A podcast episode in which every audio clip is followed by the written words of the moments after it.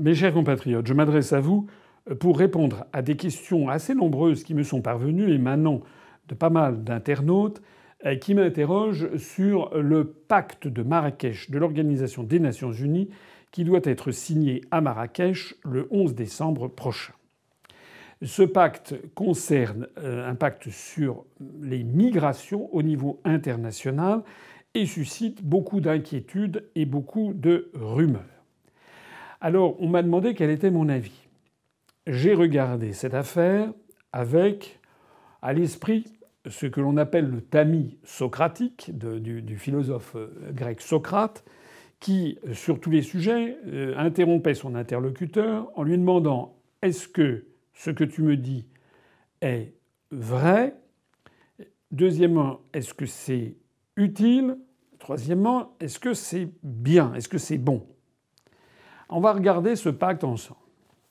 Ce pacte de l'ONU sur les migrations s'appelle le pacte sur les migrations internationales, c'est les migrations sûres, ordonnées et régulières. C'est assez étrange. On a, certes, ce pacte n'est pas d'application obligatoire, c'est ce qui est mis euh, ultérieurement. Mais si ça n'est pas d'application obligatoire, à quoi sert-il? Ça n'est pas vrai qu'un document international, c'est un traité, que ça s'appelle pacte, que ça s'appelle Constitution européenne, traité, euh, etc. Dans tous les cas de figure, ce sont des traités internationaux qui lient les États qui les signent puis qui les ratifient. Donc, on ne peut pas dire que le pacte est d'application facultative, puisqu'on va le signer et le ratifier. Ça veut donc dire que même si un certain nombre de ces dispositions sont facultatives, il n'empêche qu'il pose un certain nombre de principes généraux qui vont ensuite servir de référence pour l'avenir. Le premier principe général qui est posé par ce pacte, c'est qu'il s'agirait de régler des migrations sûres, très bien, ordonnées, c'est déjà plus contestable parce qu'on a l'impression qu'il y aurait un ordre derrière, donc une organisation, et régulière, c'est-à-dire qu'il y aurait une organisation qui régulièrement organiserait des migrations. Ça pose quand même un problème. Ce qui est véhiculé par ce texte, c'est l'idée selon laquelle, eh bien, au XXIe siècle, il y a nécessairement des migrations de population qui doivent être ordonnées et régulières. Quand on examine le dossier qui fait une quarantaine de pages, je ne vais pas lire ici tout ce dossier, tout ce pacte que j'ai lu de près. On voit notamment, par exemple, cette formule, je, la cite hein, de mémoire, à l'heure de la mondialisation, les migrations sont facteurs de prospérité, d'innovation et de développement durable. Ce sont des affirmations euh, qui sont peut-être possibles, mais qui sont peut-être aussi euh, contestables dire qu'à l'heure de la mondialisation, on voit bien que ce texte s'inscrit dans un contexte géopolitique et économique particulier, dire que les migrations sont facteurs de prospérité, d'innovation et de développement durable, ça reste à démontrer. On pourrait dire tout le contraire. On pourrait dire par exemple que les migrations sont facteurs de prospérité, mais pour qui? Lorsqu'il y a eu un million de migrants qui sont arrivés en Allemagne, eh bien, ça a été certainement facteur de prospérité pour les actionnaires des grandes entreprises qui ont pu utiliser une main-d'œuvre à des taux extrêmement bas, quand d'ailleurs cette main-d'œuvre n'était pas utilisée purement et simplement dans du travail au, noir, sans charge et sans cotisation sociale. Mais ça, c'est la prospérité des actionnaires. Ça n'est pas la prospérité des, salariés allemands qui, eux, voient plutôt leur salaire plonger.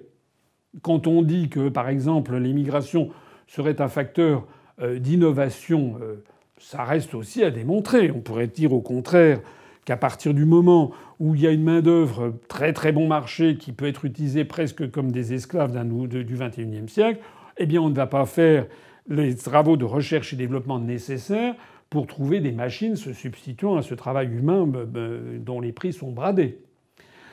Je lis toujours dans ce pacte de Marrakech l'idée selon laquelle euh, et là, il y aurait une nécessité, l'immigration favoriserait une meilleure gouvernance pour permettre d'optimiser tous ces effets positifs. Meilleure gouvernance pour optimiser les effets positifs? Je suis désolé, mais quand on lit ce pacte, on a effectivement l'impression, c'est même plus qu'une impression, que c'est un document qui se situe dans un contexte idéologique particulier, celui de la mondialisation, celui de l'effacement des frontières, celui selon lequel finalement les mains d'œuvre, l'homme, les hommes et les femmes sont des, de simples pions euh, à exploiter, à transférer d'un pays à un autre pour les exploiter au maximum pour le plus grand profit des actionnaires. On ne tient pas compte ou peu compte euh, du problème tout simplement de l'identité nationale, de la volonté des peuples d'être euh, ben, voilà, d'être toujours voilà, que l'Allemagne reste l'Allemagne, que la France reste la France, que la Russie reste la Russie, etc. Donc je sais bien que ce sont des choses qui paraissent comme absolument scandaleuses avec, pour, certains, pour certains docteurs de la pensée euh, contemporaine. En gros, euh, en gros, tous les peuples, grosso modo, réagissent comme ça. Ça n'est pas du tout être xénophobe et raciste que de le dire. Il est normal qu'un pays comme par exemple la France, où il y a actuellement euh, au minimum plus de 3,5 à 4 millions de chômeurs, et encore en se limitant à la seule catégorie A, dans un pays comme la France où le niveau de vie ne cesse de dégringoler, il est assez normal que les Français aient un sentiment que de dire c'est pas maintenant que l'on va accueillir de nouveau des flux migratoires importants. D'ailleurs, il y a, d'après les sondages, je crois que c'est 80% de la population française euh, qui est sur cette longueur d'onde.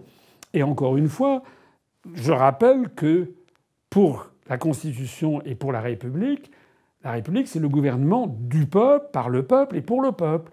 Il faut donc demander au peuple français son avis. Alors moi, ce que je note, c'est que ce document qui doit être signé à Marrakech a fait l'objet d'une polémique qui ne cesse de se développer. Et ce que je vois, c'est qu'il y a un, puis deux, puis trois, puis quatre, etc. pays, et non des moindres, qui ont décidé, au vu du document, finalement de ne pas le signer. Au premier rang desquels les États-Unis d'Amérique. Alors certains vont dire Ah oui, mais c'est les États-Unis de Trump. Oui, mais quand même, les États-Unis d'Amérique se sont retirés, ne signeront pas ce document. Et puis en Europe, dans l'Union européenne, la Hongrie. Alors je vois d'ici des gens qui disent Ah oui, mais c'est le gouvernement hongrois. Bon, qui a mauvaise presse. Et puis après ça, il y a l'Italie. Alors toujours les gens vont dire Ah oui, mais c'est le gouvernement Salvini. Et puis après ça, il y a la Bulgarie. Alors les gens déjà ne savent plus très bien, parce que il paraît-il que M. Macron est allé en Bulgarie, il trouve ça très très bien, il s'est entretenu avec M. Borisov, là, le Premier ministre. Bon. Et puis il y a la Slovaquie, qui a refusé de signer. Et puis voici que c'est la République tchèque qui refuse de signer. Et puis voici que c'est la Pologne. Et puis que c'est l'Autriche. Et puis que c'est la Belgique. Et puis que c'est, en dehors de l'Union européenne, que c'est Israël qui a refusé de signer, qui refuse de signer. Et puis l'Australie. Donc maintenant, il commence à y avoir. La Suisse, paraît-il, serait même au bord de refuser de signer. Donc maintenant, on a 12, 13, 14 pays, la liste s'allonge de pays qui refusent de signer ce document en l'état, parce qu'il estime qu'il il véhicule une pensée idéologique et géopolitique qui n'a pas à être imposée par l'Organisation des Nations Unies, même si dans le texte on trouve l'idée que chaque pays reste souverain et ci et ça, parce que dans tout ce genre de texte on trouve toujours des choses qui disent une chose et son contraire, mais l'essentiel c'est l'existence même de ce texte et l'esprit général qu'il imposerait, puisqu'une fois qu'un pays aurait signé puis ratifié, on pourrait lui dire Mais attendez, vous êtes d'accord sur le fait qu'il doit y avoir une gouvernance générale au niveau mondial pour organiser des migrations surordonnées et régulières.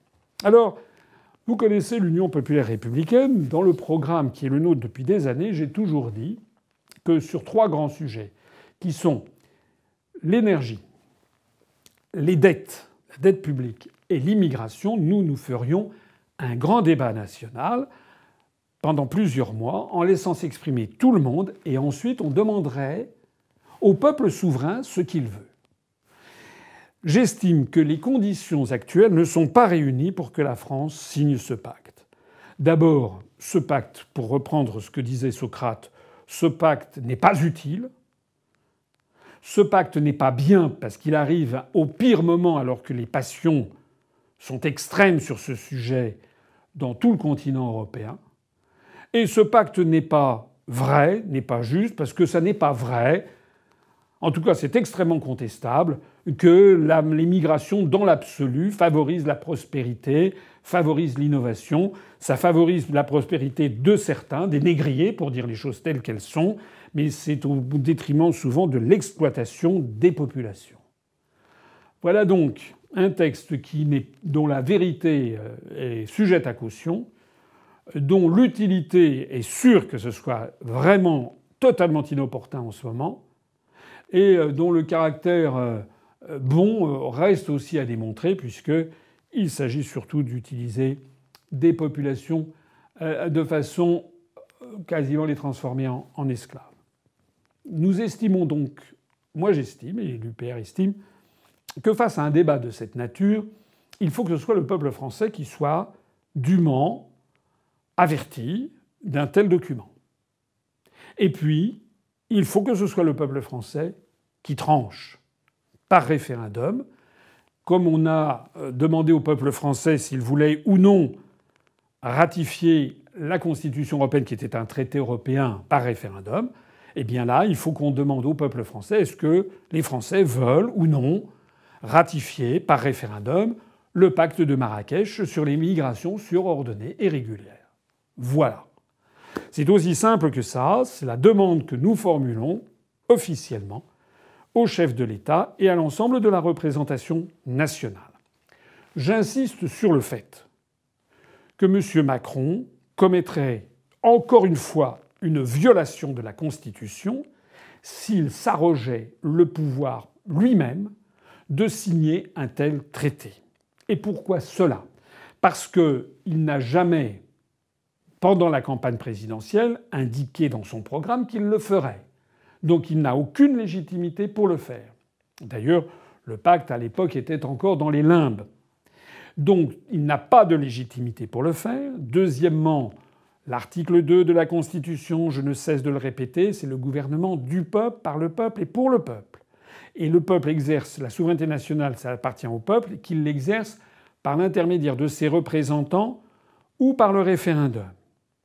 Et il est précisé dans l'article de la Constitution, que je cite, il est précisé que nulle fraction de la, population nul individu ne peut s'attribuer l'exercice de la souveraineté. Évidemment, le président de la République a le pouvoir de prendre des décisions individuelles, celles qui lui sont notamment confiées comme chef des armées, chef de, la, comment dirais-je, de, considéré comme le représentant de de la diplomatie. Avec le Premier ministre qui est le chef de l'administration, ils peuvent prendre des mesures individuelles, bien entendu. Il peut mener des politiques. Mais sur des sujets aussi structurants que celui-là, M. Macron, j'estime, nous estimons, n'a pas le droit d'engager la population française sans avoir demandé et obtenu son accord dans les formes les plus solennelles qui sont celles d'un référendum. Monsieur Macron, nous vous demandons de ne pas signer au nom des Français ce pacte de Marrakech. Vive la République et vive la France. Retrouvez nos analyses, nos propositions, adhérez ou faites un don sur upr.fr. Retrouvez-nous aussi sur Facebook pour partager des idées et participer au direct. Twitter pour suivre les réactions de François Asselineau au jour le jour. YouTube pour ne rater aucune de nos vidéos. Pour nous aider à rétablir la démocratie, poussez-nous, abonnez-vous, partagez.